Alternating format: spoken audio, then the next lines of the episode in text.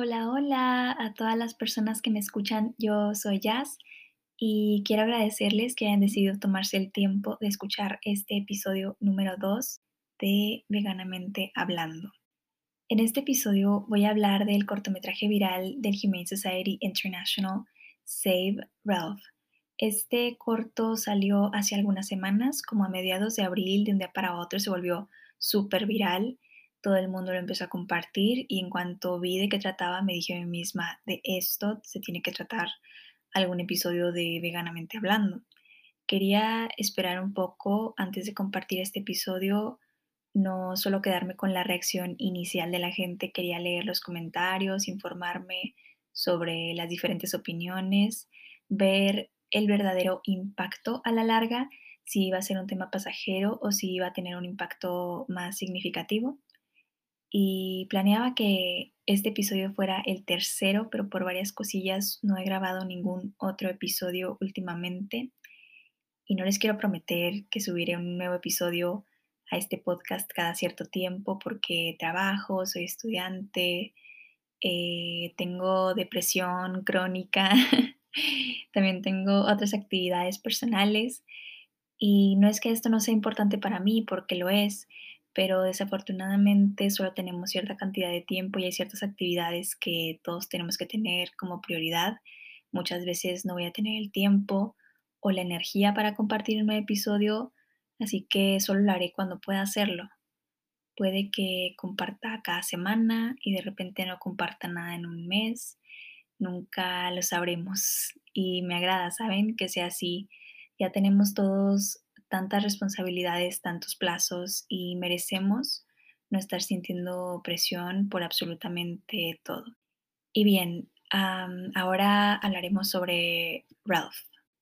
¿Por qué este cortometraje, entre tantos, se hizo tan popular?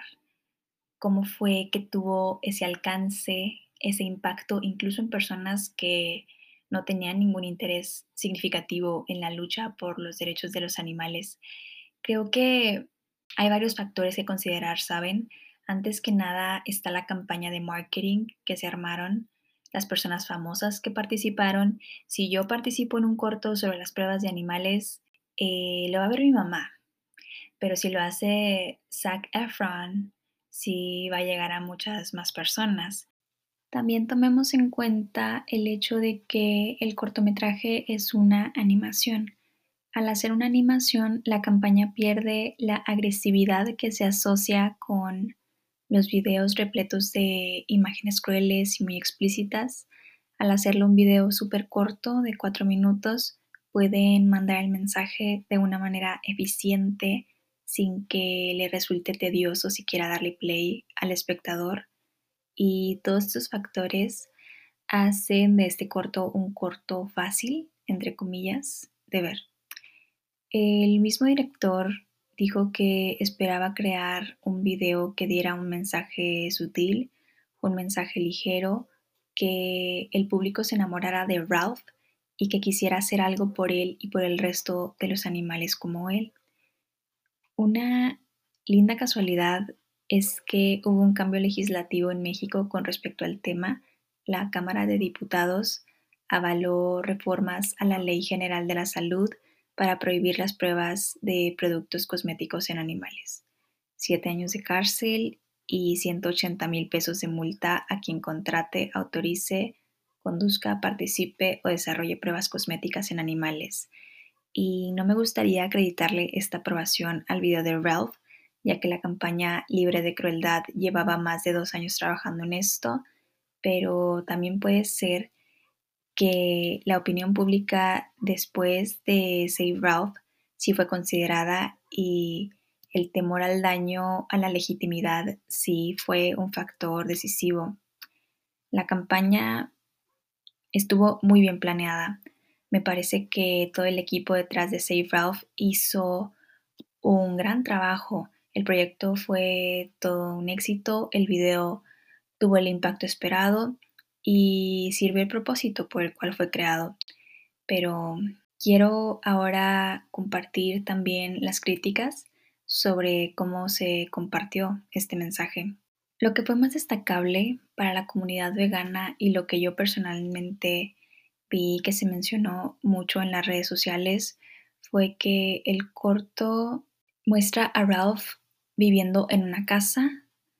Él habla, se cepilla los dientes, come cereal, incluso al final lo vemos usando un collarín.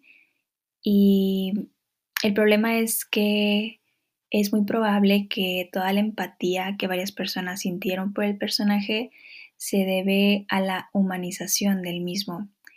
Es, es un hecho que los humanos suponemos consciente o inconscientemente que somos mejores o que tenemos un valor más alto, más significativo que el resto de los animales o debería decir animales.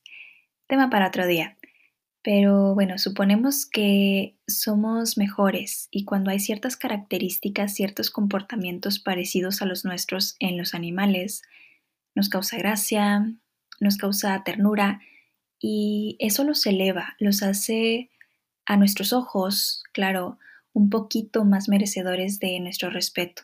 Y saben, yo pensaba que esto ya no aplicaba para mí, pero cuando vi ese corto, hasta tuve que retirar la mirada y tuve que bajarle el volumen cuando están a punto de ponerle a Ralph ese líquido en el ojo que lo deja completamente ciego. ¿Por qué? Porque él y el resto de los conejos estaban gritando algo en un idioma que yo entiendo, se estaban comunicando como humanos.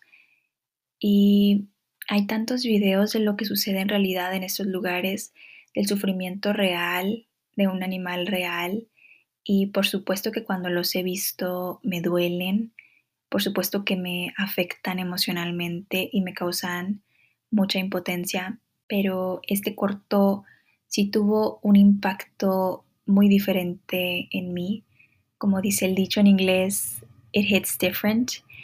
Y yo podría haber omitido esto que les acabo de confesar para quedar como la vegana perfecta, pero sí pienso que es importante admitirles a ustedes y también admitirme a mí misma que mi reacción genuina fue sumamente especista y me demostró que aún me queda mucho camino, bastante que aún tengo que trabajar y que aunque esto nunca termina, tenemos que seguir reconociendo nuestros errores, nuestros actos y pensamientos hipócritas y tenemos que trabajarlos, por supuesto, porque se lo debemos a ellos.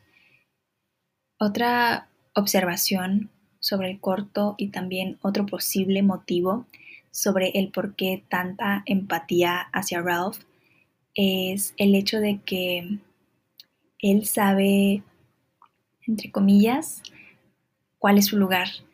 Aquellas pausas después de menospreciar su vida, a pesar de todo el dolor, él se aferra al status quo y reflexionemos un poco sobre cómo eso tiene que ver con que las personas lo consideren un conejo merecedor de nuestra empatía, como si nuestro valor estuviera definido por nuestra productividad, nuestra obediencia a lo establecido, aunque no sea lo correcto, lo ético, aunque no sea justo.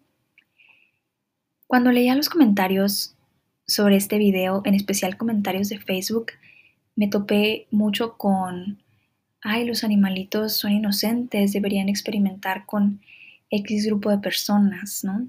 El ejemplo más mencionado era experimentar con personas que están en la cárcel, pero igual vi que mencionaban a personas de ciertas religiones, con ciertas preferencias políticas, indigentes, providas, etc. Y eso, amistades, tiene nombre principalmente clasismo, misantropía, ecofascismo y podemos abogar por los derechos de los animales, podemos respetar y amar a los animales sin tener que hacerle ningún daño a otros seres, sin importar su especie. Afortunadamente, tenemos la tecnología necesaria para poder asegurar este, que un producto sea seguro asegurar que un producto sea seguro, sin necesidad de hacerle daño a absolutamente nadie, ¿saben? Hay diferentes tipos de células, ya sea de humanos o de seres de otra especie que pueden ser replicadas en el laboratorio. Hay este, tejidos que pueden ser donados de cirugías. Existen incluso modelos informáticos de nuestros órganos. Y gracias a esa tecnología, ahora tenemos acceso a tantas otras posibilidades, ¿no? Y espero que terminen estas pruebas anticuadas y absurdas lo más pronto posible, ya que esta experimentación no es necesaria, no es práctica y sobre todo no es correcta de ninguna manera. Y bueno amigos, agradezco demasiado que estén aquí, que me den la oportunidad de compartirles esto, que escuchen lo que les quiero decir. Por cierto, el podcast ya tiene un Instagram, es arroba veganamente-hablando. Y cualquier duda, cualquier cosa que quieran platicar, voy a estar por allá. Mil gracias nuevamente por escucharme y nos vemos en el siguiente episodio.